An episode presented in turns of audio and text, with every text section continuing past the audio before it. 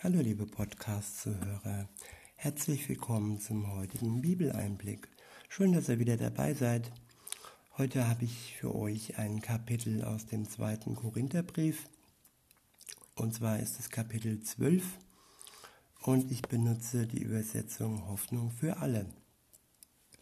Der erste Abschnitt ist überschrieben mit Gottes Kraft und unsere Schwachheit. Ab Vers 1 heißt es, Freilich ist solches Eigenlob im Grunde Unsinn und nützt niemanden. Aber ihr lasst mir ja keine Wahl. Deshalb will ich jetzt diesen Gedanken zu Ende führen und von Visionen und Offenbarungen berichten, die der Herr schenkt. Ich kenne einen Menschen, der mit Christus eng verbunden ist. Vor 14 Jahren wurde er in den dritten Himmel entrückt. Und Gott allein weiß, ob dieser Mensch leibhaftig oder mit seinem Geist dort war. Und wenn ich auch nicht verstehe, ob er sich dabei in seinem Körper befand oder außerhalb davon, das, was, das weiß alleine Gott. Er wurde ins Paradies versetzt und hat dort Worte gehört, die für Menschen unaussprechlich sind. Was dieser Mensch erlebt hat, das will ich rühmen. Bei mir selbst aber lobe ich nur meine Schwachheit.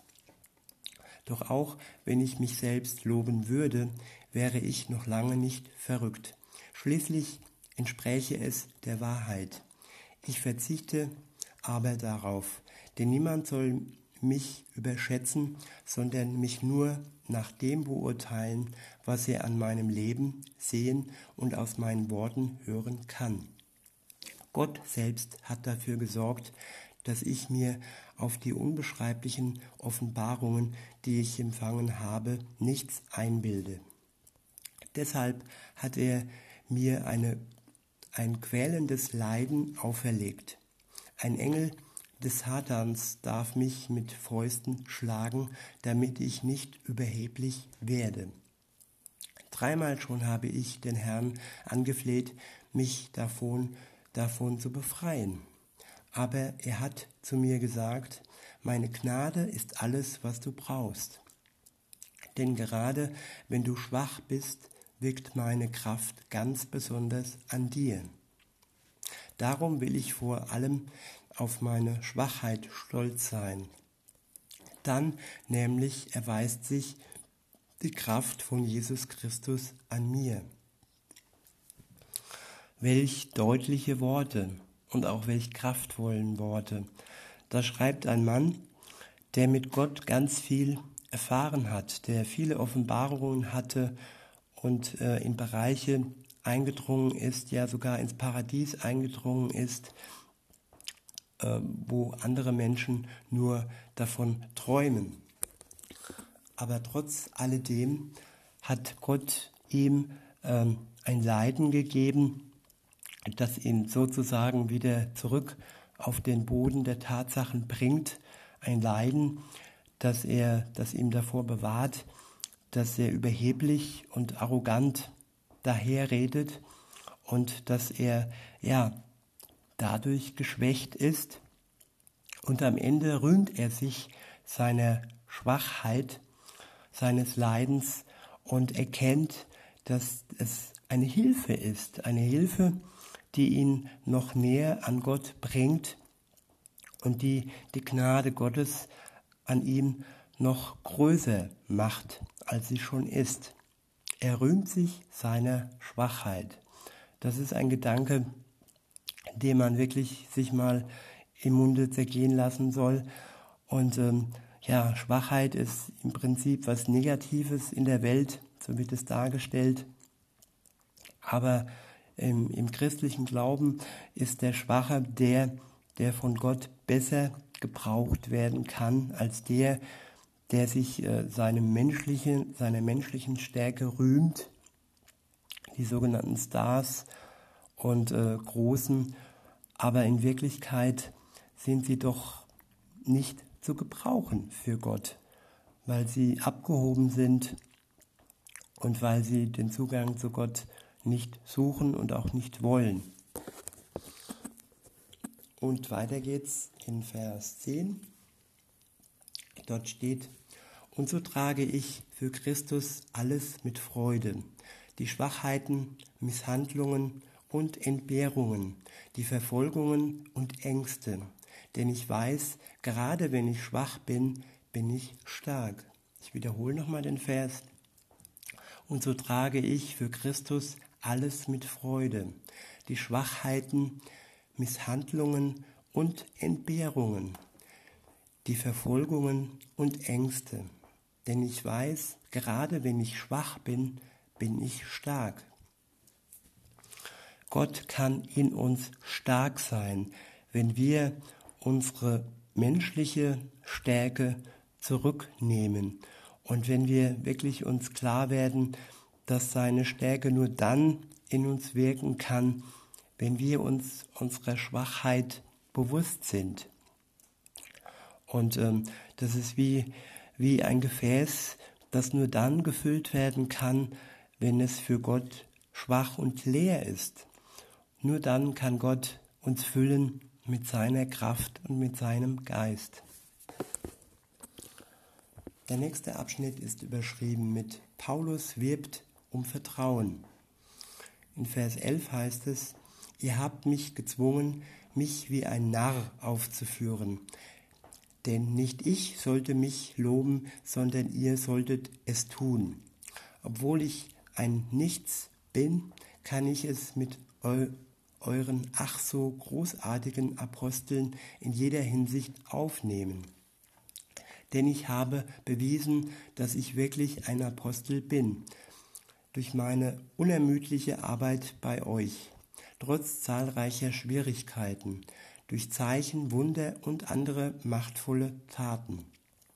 Inwiefern habe ich euch denn schlecht behandelt, als schlechter behandelt als die anderen Gemeinden, etwa indem ich kein Geld für meinen Unterhalt von euch verlangt habe? Dann verzeiht mir dies Unrecht. Ich werde jetzt zum dritten Mal zu euch kommen und auch diesmal nicht auf eure Kosten leben. Schließlich geht es mir nicht um euer Geld, sondern um euch selbst. Außerdem versorgen in der Regel nicht die Kinder ihre Eltern, sondern die Eltern ihre Kinder. Für euch würde ich gern alles hingeben, sogar mein Leben. Sollte ich tatsächlich von euch weniger geliebt werden, weil ich euch so sehr liebe? Nun gut, ich habe von euch kein Geld genommen. Aber vielleicht denkt ihr sogar, ich sei ganz besonders listig gewesen und hätte euch auf hinterhältige Weise ausgenutzt. Habe ich euch etwa durch, mein, durch meine Mitarbeiter ausgebeutet, die ich zu euch schickte? Ich habe ja Titus beauftragt, zu euch zu reisen, zusammen mit dem Bruder, den die Gemeinden entsandt haben. Hat sich Titus nun etwa auf eure Kosten bereichert? Natürlich nicht. Das ist ausgeschlossen. Denn wir beide teilen dieselbe Überzeugung und gehen denselben Weg. Ihr meint wohl schon die ganze Zeit, wir wollen uns durch diesen Brief vor euch nur verteidigen. Ganz und gar nicht, denn als Menschen, die zu Christus gehören, sind wir allein Gott verantwortlich. Mit allem, was wir euch geschrieben haben, liebe Brüder und Schwestern, wollen wir euch doch nur im Glauben weiterhelfen. Denn ich befürchte, dass ich euch bei meiner Ankunft nicht so antreffen werde, wie, wie ich es erhoffte. Und dann fürchte ich, werdet auch ihr mich auf eine Weise erleben, wie ihr es nicht wollt. Hoffentlich erwartet, erwarten mich bei euch nicht wieder Streit, Eifersucht, Wutausbrüche und Intrigen. Hoffentlich gibt es nicht wieder Verleumdungen und bösartiges Gerede, Hochmut und Unfrieden. Ich habe Angst, dass Gott mich aufs Neue bei euch demütigen könnte und ich über viele von euch traurig sein müsste, die nicht bereit waren, von ihrem zügellosen, ausschweifenden Leben umzukehren. Es ist schon traurig wie manche Christen ähm, ein schlechtes Zeugnis abgeben. Und ja, man könnte sich mancher, manchmal wirklich fremd schämen und könnte sagen, ja, was ist denn bei euch besser, wenn sie sich verhalten wie jeder andere Menschen auch. Und ich finde es wirklich sehr, sehr großzügig, dass man für Gott arbeitet und, und äh, unterwegs ist und dafür kein Geld verlangt. Das ist heute oft nicht so. Egal wo man hinkommt, wird erstmal Kollekte eingesammelt. Und ich finde, es ist ein gutes Beispiel in der Bibel, dass es auch ohne Geld funktioniert. Und dass es eigentlich nur um das Wort Gottes geht und nicht darum, überall Geld einzusammeln. Finde, man sollte das immer trennen. Geld und Evangelium, Wort Gottes, das passt für mich nicht zusammen.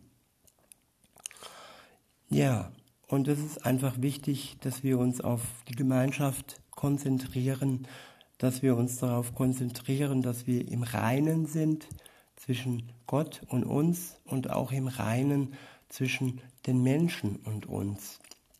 Und dass wir uns nicht ablenken lassen von Kleinigkeiten, sondern auf wirklich das Ziel konzentrieren, dass Jesus wiederkommt und in der Zeit, äh, bis dass er dann wiederkommt, sollten wir alles tun, was in unseren Möglichkeiten steht und sollten uns nicht zermürben und aufreiben und uns ablenken lassen. In diesem Sinne wünsche ich euch einen schönen Tag und sage bis denne.